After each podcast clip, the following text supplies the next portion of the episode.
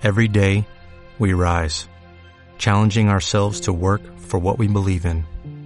At U.S. Border Patrol, protecting our borders is more than a job, it's a calling. Agents answer the call, working together to keep our country and communities safe. If you're ready for a new mission, join U.S. Border Patrol and go beyond. Learn more at cbp.gov/careers. Creo que eso también es importante, generar espacios de trabajo donde puedas ser tú mismo completo, tanto el feliz como el insatisfecho, como el enojón, y que eso no sea un motor de rechazo, sino que sea una manera de abrazarte a ti y decir, ¿sabes qué? Peri hoy vino de la fregada, vamos a abrazar hoy a Peri. Introspecta nace de la empatía y del amor de cinco personas que encontraron en la naturaleza un canal para poder expandirse y poder ser. Nace de un grupo de amigos que se van a caminar y empiezan a darse cuenta de que no son los únicos que están buscándole sentido a su vida. Siempre se nos enseñó de una manera muy seria a tratar la vida. Se nos enseñó que teníamos que tratarla con lógica y racionalidad. Introspecta es un espacio en el que simplemente descansas de todo lo que se te tabula. Aquí eres uno más, sin etiquetas. Simplemente eres tú. Por eso creamos un espacio para entendernos y explorarnos. Es hora de introspectar, pero introspectar nunca fue un verbo. Entonces lo hicimos nombre, introspecto. Hola, ¿qué tal? Eh, mis queridos podescuchas, el día de hoy estamos Peri, Alexa y su servidor Juan Pablo. Hola, hola. Vamos a hablar el día de hoy de, de un tema que nos mueve mucho porque para mí es una de las razones por las cuales nace Introspecta. Eh, justamente ayer estaba contando la historia en una, en una cita y me movió mucho porque me recordó al tema que íbamos a hablar el día de hoy y, y me tocó, ¿no? Eh, el, trabajo. El trabajo en general, ¿no? No quiero decir, o sea, como que sería muy fácil etiquetarlo ahorita como si godines, si no godines, pero creo que si lo empezamos a etiquetar nos, nos distanciamos este, del, concepto virtuoso que es el diálogo y, y creo yo que que simplemente pues las circunstancias son como son sin etiquetarlas. A nosotros, eh, gran parte de lo que nos mueve en esa primera caminata a, a, empezar a conversar es justamente el trabajo, ¿no? El trabajo y todo lo que involucra, como lo que involucra la vulnerabilidad, lo que involucra pues la realidad de lo que estábamos viviendo, los modelos de éxito que estábamos siguiendo, y creo que básicamente muchas de esas cosas se reducen a los lugares donde estábamos trabajando, ¿no? Eh, nosotros estábamos en ese estadio donde las cosas siempre estaban bien eh, y entre comillas, donde siempre eh, le decíamos a la gente, pues es que no, me está yendo poca madre, estoy creciendo muchísimo, tengo mucho exposure, eh, yo estaba trabajando una, una, automotriz grande, Sebastián estaba trabajando en una consultora, Terno estaba trabajando en una promotora de, de, de eventos, de, de incentivos, Rich estaba trabajando en una agencia de marketing y y creo yo que justamente Lalo, que estaba en esa caminata, estaba, estaba hablando, estaba trabajando con su papá en ese momento y creo yo que justamente algo que pasa es que nos empezamos a platicar de nuestros trabajos y nuestras familias y de lo que sea y todo, todo estaba bien, todo estaba bien y todo estaba bien. Y de pronto empezamos a destapar que realmente los lugares donde estamos trabajando, que realmente nuestro contexto y lo que estaba generando alrededor de nosotros no estaba haciendo lo que nosotros queríamos para nuestra vida, no nos estaba haciendo sentir como nos queríamos sentir y todo estaba ahí, estaba el dinero, eh, nadie tenía problemas económicos, eh, nadie tenía problemas como de proyecciones de crecimiento, nadie tenía como un tema serio, simplemente había algo que no estaba ahí, no había propósito, sabíamos que llevábamos también una, una, una careta al trabajo que estábamos sosteniendo, que no éramos realmente nosotros, sabíamos que la persona que estábamos llevando era una versión, no había realmente propósito, sabíamos que la persona que estábamos llevando al trabajo era una careta de nosotros mismos y que, y que eso nos estaba haciendo sentir de alguna manera extraño. Creo que, creo que algo que, que dice muy bien Frederick Laloux en alguna lectura de las que hicimos fue la vida en el trabajo está falta de vida porque no llevamos nuestra vida completa al trabajo, ¿no? Entre todas las máscaras que tenemos que, que esconder de, eh, de las cosas que realmente pensamos, de nuestras creencias más profundas y lo que realmente mostramos a la gente, hay una distancia enorme, ¿no? Y de esta distancia enorme de lo que de lo que realmente mostramos a la gente, pues mostramos también todavía de eso que sí mostramos, normalmente en nuestra vida, con nuestra pareja mostramos una gran parte, con nuestros hijos mostramos otra parte, con nuestra familia mostramos otra parte, pero en el trabajo todavía se acorta todavía más, ¿no? En el trabajo solamente hablamos de la parte racional, en el trabajo la parte espiritual, la parte emocional, este, la parte intuitiva, todas están apagadas de alguna forma porque nos enfocamos demasiado en medirnos como las métricas, en vernos agresivos, en siempre lanzarnos para adelante, en siempre ser muy ambiciosos. Y eso se vuelve muy disfuncional, se vuelve muy disfuncional porque no se siente bien. Entonces, el tema del día de hoy es ese. El tema, el tema del día de hoy es con qué cara vamos al trabajo. El tema del día de hoy es qué necesitamos para tener trabajos donde podamos ser realmente humanos, donde la humanidad exista, donde seamos personas reales y cómo es tan importante o no para el desarrollo del, ser humano, ¿vale? Entonces, este, creo que Peri por ahí tenías algo que comentar. Buenísimo. La palabra. Sí, o sea, conectando esta parte que dices que realmente qué parte de nosotros llevamos al trabajo, pues es mínima, ¿no? O sea, llevamos como esta parte de esfuerzo, esta parte de productividad, esta parte de hacer, de toma de decisiones, pero ese espectro es solo una partecita de todo lo que realmente es Peri, ¿no? O sea, generalmente Peri no está acostumbrado a llevar todo peri al trabajo porque, perdón por la palabra, pero tenemos una connotación de que el trabajo es una chinga, ¿no? Tenemos este mindset, esta normalización de que el trabajo es una joda, el trabajo pesa, me quejo del trabajo, y es normal, por eso hacemos chistes de eso y todo, y creo que es muy tóxico tener ese mindset donde el trabajo es uno y yo soy otro. Ahora, hay una línea medio delgada porque no se trata de que mi vida sea mi trabajo y esta, esta como mezcla, ¿no? Que a mucha gente le pesa, sobre todo a la gente que es workaholic, que pues literal vive para trabajar. No, no estoy hablando de esa parte, sino de cómo puedo yo integrar mi trabajo a mi vida personal, ¿no? Traemos este chip, que es el mismo rollo que nos llevan contando, yo creo que, no sé, toda la universidad, prepa y así, de que nuestros papás o los, los baby boomers, pues su sueño era tener una chamba tener una familia y comprar su casa, ¿no? Ese era el sueño. Y ya, con eso ya lo habías armado. Ahora, llegamos nosotros, los millennials, todos insatisfechos y rebeldes, a decir, oye, a ver, sí, chido tener un trabajo y todo, pero ¿qué significa el trabajo en mi vida, no? O sea, ¿para qué estoy trabajando? Ya no es tener un trabajo por tener un trabajo.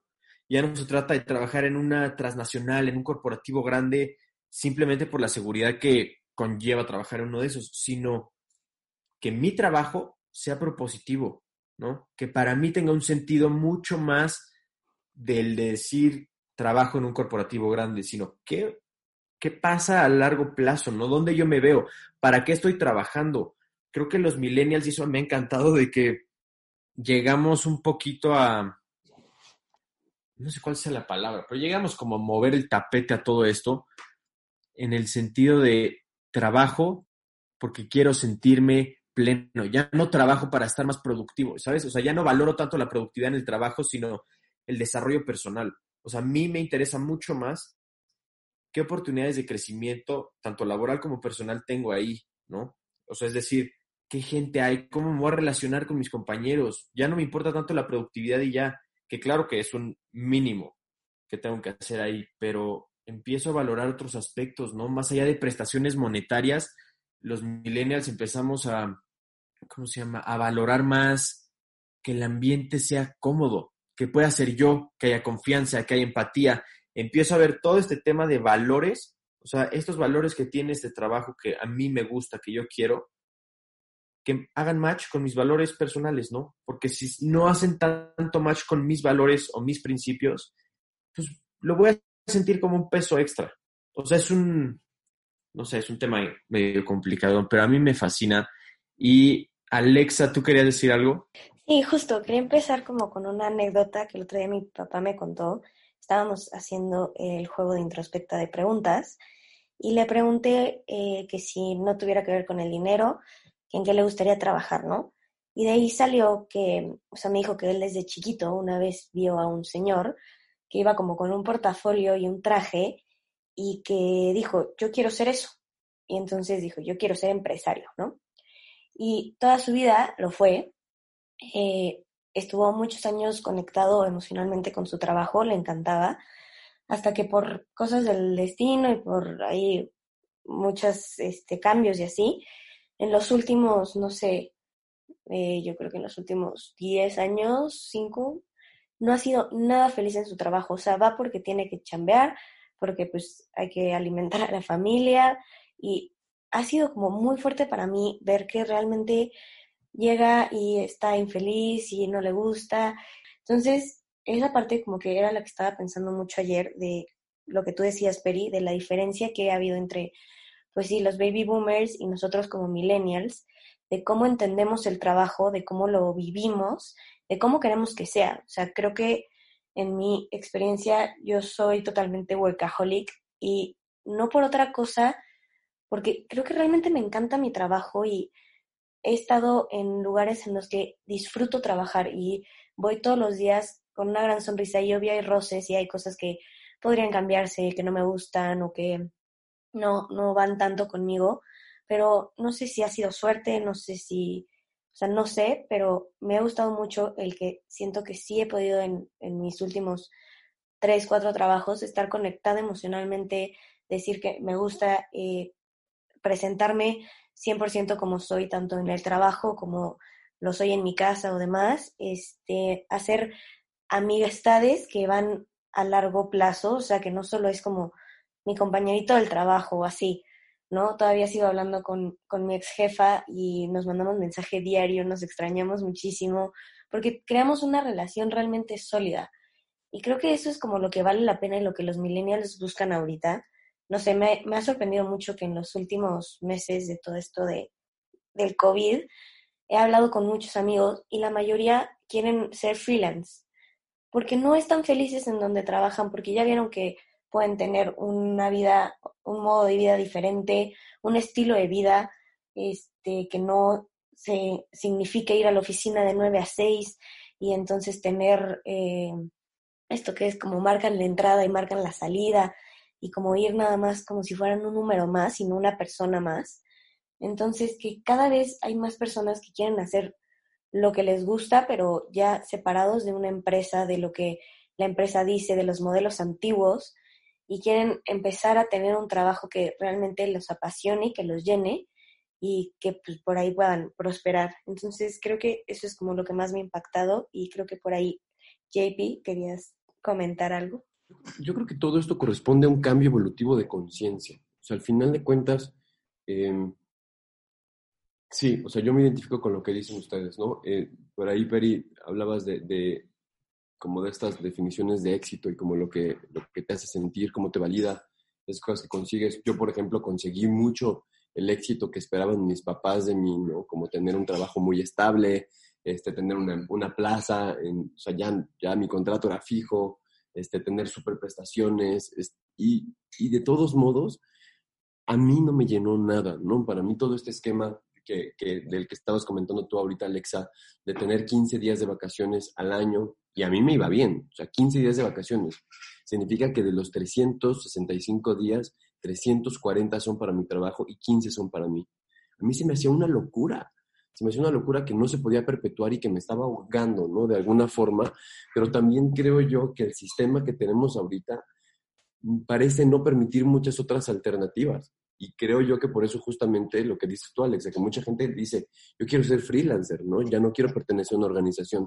Y al final de cuentas, también creo que hay un poder en la fuerza colectiva que hace que, que, todo se vuelva mucho más provechoso que tratar de trabajar de manera individual, ¿no?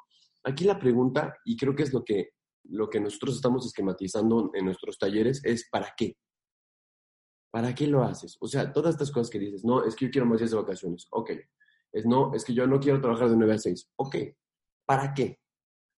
¿Para qué lo quieres? ¿Para qué, para qué necesitas eso? ¿Para qué?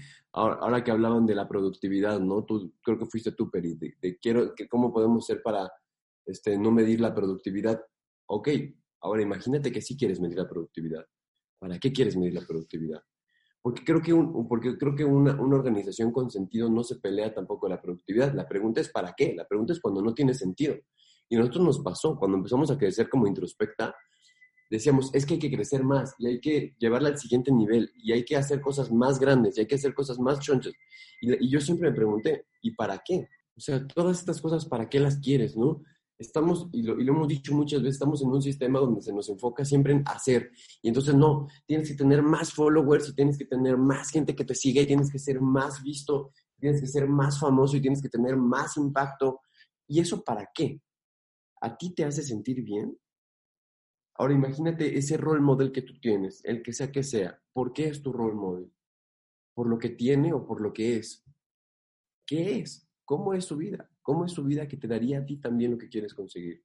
Y creo que en ese plano las organizaciones han fallado y en muchas ocasiones hemos, porque Introspecta también se ha parado desde ahí, hasta que nos hemos detenido a contemplarlo otra vez, en no saber para qué queremos las cosas, en no saber realmente estos más followers, estos más programas, este más dinero, este más, estos más empleados, esto más, este, todo eso, ¿para qué? ¿Para qué los queremos? Y creo que esa es la gran interrogante, porque el, para mí la organización se genera de la suma colectiva de las intenciones, se genera de la suma del para qué de todos, de cuando todos entendemos que estamos aquí para un propósito que nos sirve y todos lo perseguimos desde el sentimiento. Y creo yo que gran parte del, del, del sistema no es culpa tanto de las empresas, también es de las personas porque muchos de los corporativos que tanto criticamos también están llenos de personas que tampoco lo saben, ¿no? Están buscando el sueldo, que están buscando el dinero sin saber para qué lo quieren. Y, y como que es muy fácil criticar el sistema desde las organizaciones, pero creo que interiormente la conciencia también es lo que nos corresponde, ¿no? El, las empresas que tenemos corresponden a nivel de conciencia de no saber para qué. O ese, ese, ese señor con traje y maletín que se imaginaba a tu papá para qué lo quería, ¿no? Claro. ¿Qué sentimiento le iba a provocar?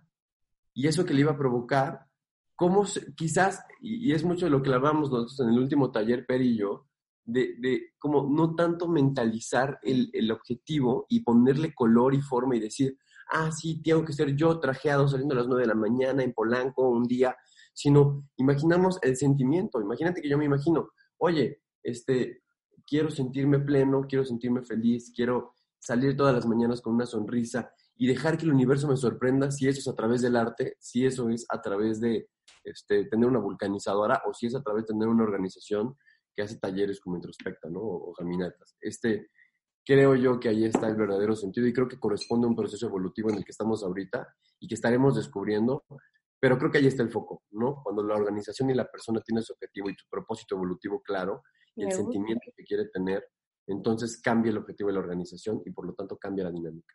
Totalmente, totalmente. Y por eso me gusta esto que dices también de, a ver, no estamos satanizando los corporativos o empresas grandes y las jerarquías, a ver, para nada.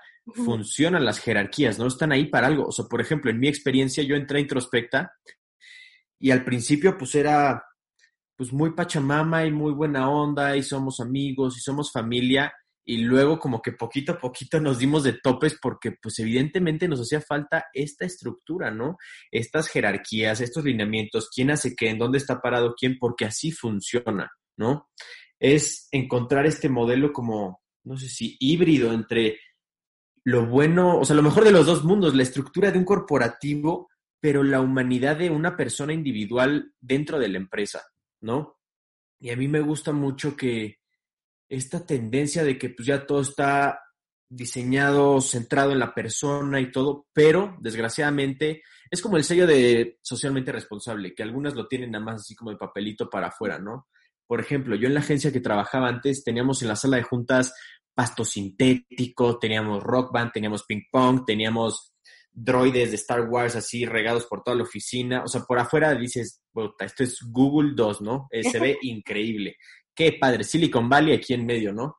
De México. Pero realmente, o sea, si lo cambio a la analogía de una casa, o sea, por afuera la casa está muy bonita, pero lo que hace un hogar, pues son las personas que están adentro, ¿no? Y lo mismo es en las empresas. Podrá estar muy bonita tu oficina y todo en papel muy bonito, pero a la hora de la hora, los que hacen que este espacio laboral funcione y se sienta humano somos las mismas personas, ¿no? A veces le ponemos, creo que mucho peso a los líderes, que ellos tienen que cambiar la forma de liderar y ellos tienen que predicar con el ejemplo y todo. Sí, se vale. Pero también nosotros, ¿no? O sea, los que no somos jefes, los que no somos CEOs, los que no estamos hasta arriba de la cadena laboral, también podemos empezar nosotros a poner de nuestra parte, ¿no? O sea, primero empezando por esto que decías, Jay, y los invito a todos, ¿no? A preguntarnos, ¿para qué estoy trabajando donde estoy trabajando? ¿No? O ¿para qué quiero trabajar en este lugar que quiero trabajar? ¿Para qué? Y sobre eso que me responda, ¿para qué? ¿Para qué? Y así jalándole, ¿para qué? ¿Para qué? ¿Para qué? Hasta que encuentre esa esencia de para qué estoy ahí, ¿no? Una vez con eso ya en la mesa, ya tengo una idea, ya tengo un propósito, ya me siento un poquito más centrado, más alineado con los valores o no de donde quiera trabajar, ¿no? Y otras cositas que podríamos implementar los que no somos CEOs o no somos jefes dentro de las empresas para hacer un lugar mucho más humano, puede ser empezar a proponer cosas chiquitas, ¿no? O sea, por ejemplo, lo que hacemos en Introspecta que me encanta, antes de cada junta, hacer un check-in. ¿Qué estás pensando? ¿Cómo te sientes? ¿Y qué esperas de esta junta? ¿No? Y es un espacio donde no se va a juzgar, donde no hay réplica, donde es meramente conectar con gente. Porque una cosa es comunicar y darte información de aquí para allá, que qué padre, pero otra es conectar, ¿no? Hablar un poquito más de emociones. No significa decir en todas las juntas mis peores miedos, ¿no? Y mis pesadillas más profundas, pero un poquito de persona a persona. Porque así son como los equipos se van haciendo más fuertes. O sea, hay una estadística de Gallup que es mucho, mucho más, este, ¿cómo se dice? Profitable, ¿cómo se dice? Más redituable una empresa donde los empleados o colaboradores se sienten más cercanos a los otros, ¿no? Donde hay mucha más pasión por los proyectos, más allá de por el proyecto en sí, por la gente con la que estás trabajando. Entonces es muy, muy importante este tema de empezar a conectar un poquito con las personas dentro del trabajo. Me encanta. Y es que siento que justo es eso, Peri, como recordar que somos personas, no que somos, no sé, entes que están de productividad, que tienen que sacar tantos números o tener tantas, no sé, mediciones al final del año, ya sabes. Como que creo que lo más importante de todo lo que han dicho es que somos personas y que, o sea, sí, somos completamente humanos y que tener espacios laborales que sean humanos es donde más felicidad vamos a tener, ¿no? Y también me gusta esta parte que hablabas de los líderes. Justo estaba leyendo en uno de los textos que Juan Pablo nos mandó para este podcast, sobre que han cambiado también eh, la manera de ser líder, ¿no? Desde antes podría ser, no sé, aspiracional y bueno, eh, pasabas muchas jerarquías hasta llegar ahí, entonces la persona que, que es líder, eh, entonces es la última palabra y es la que dice cómo se hace y todo, ¿no?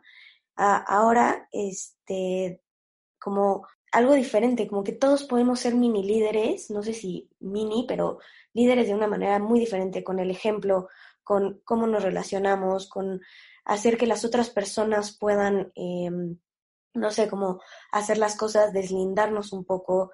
Y eso me parece que, es un cambio que obviamente lo necesitaba la, la, sociedad y que lo hemos estado haciendo y que va para adelante y que va a crecer mucho y va a cambiar la manera como, como vivimos en el trabajo, ¿no? Y creo que querías decir algo más, Peri.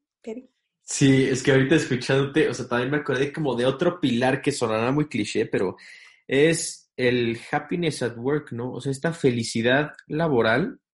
Y este es, es este tema, ¿no? El de la felicidad laboral, que puede estar un poco cliché y suena muy bonito, pero a veces no estamos conscientes del impacto que tiene dentro de nuestra misma productividad, ¿no? Porque como decíamos, no está peleada la productividad con poder ser yo, dentro del trabajo, ¿no? Vivir esta felicidad. Por ejemplo, hay una estadística donde los doctores hacen diagnósticos mucho más, este, ¿cómo se llama? Acertados, el 19% mucho más, si están felices a que no, ¿no?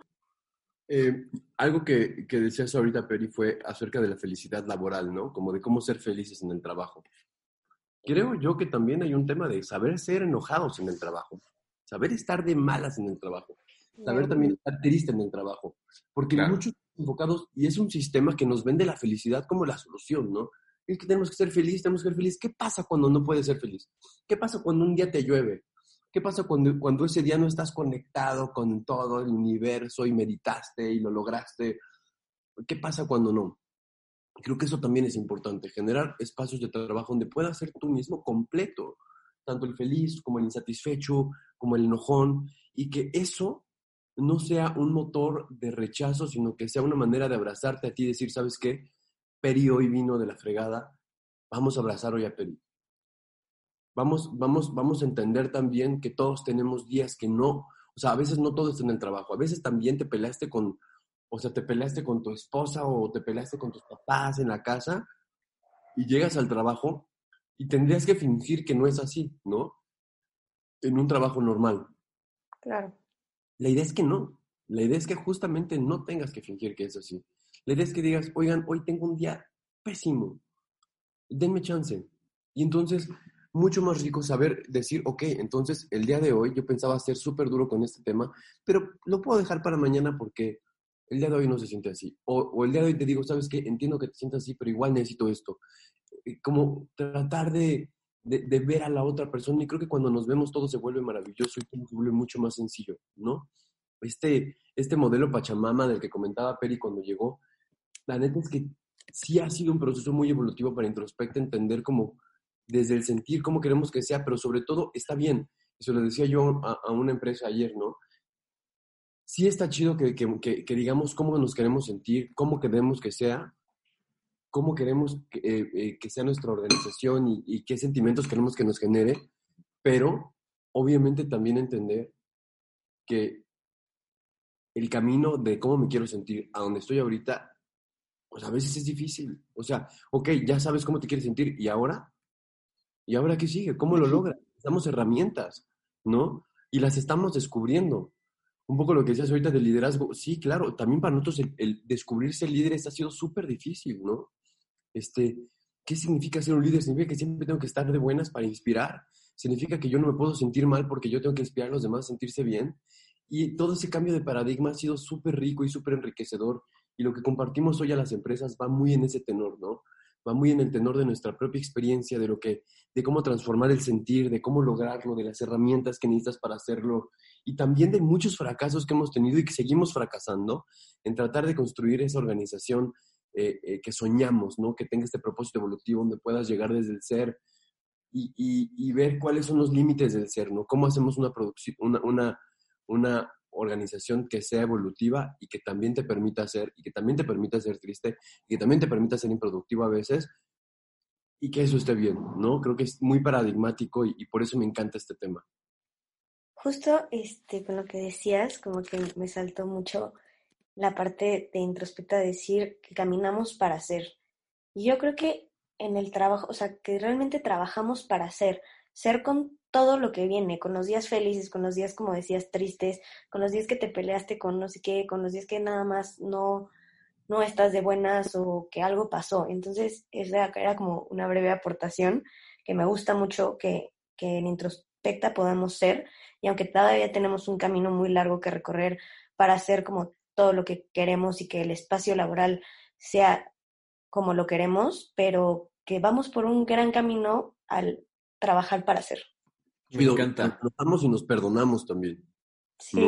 Me gusta, me gusta porque, o sea, lo resume muy bonito el decir, todo esto es un proceso, ¿no? Nunca va a ser un suceso. No importa si yo llego y entro a la mejor empresa, best place to work del mundo y todo, si yo no pongo de mi parte, no va a cambiar nada, ¿no? Tiene que venir también un poquito de mí el cambio. Y yo invitaría a los que nos estén escuchando, si les suena algo de lo que estamos diciendo, yo los invitaría a abrirse y ser un poquito, arriesgarse a ser más vulnerables en el trabajo, ¿no? En la medida que yo me puedo vulnerabilizar o vulnerar, no sé cómo se diga, con alguien más en el trabajo, voy a generar vínculos emocionales mucho más fuertes, ¿no? Voy a tener mucho más empatía.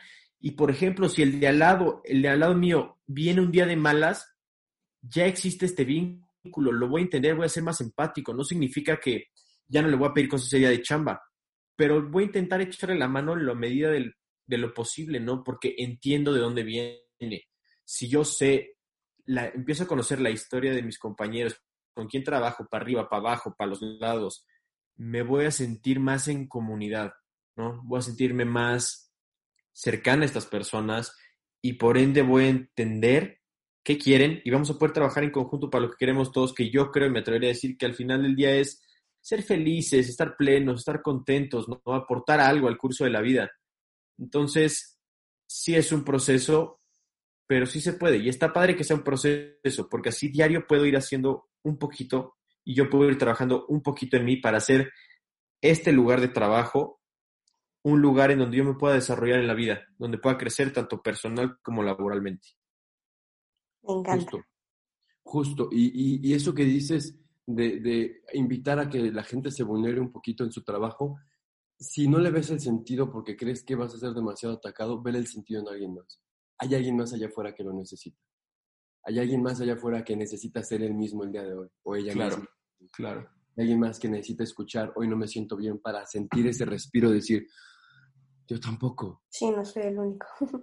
Y, y, y, que sepan que eso que hablamos no es porque nosotros ya estamos perfectos y nunca nos peleemos y así. Creo que la última vez que nos agarramos del chongo fue ayer. Increíble porque se permite y el día de hoy estamos otra vez amándonos porque nos amamos a pesar de eso. Es como pensar que en una relación donde ya llegaste nunca hay peleas y nunca hay nada. Pues claro que no, hay conflictos y las relaciones laborales no distan de cualquier otra relación. El tema es que en las relaciones de pareja algo que resuelve mucho es el diálogo y necesitamos poder tener mejores acuerdos, dialogar más, vernos más, vulnerarnos más, saber más cuál es la verdad del otro, escucharla sin juzgarla.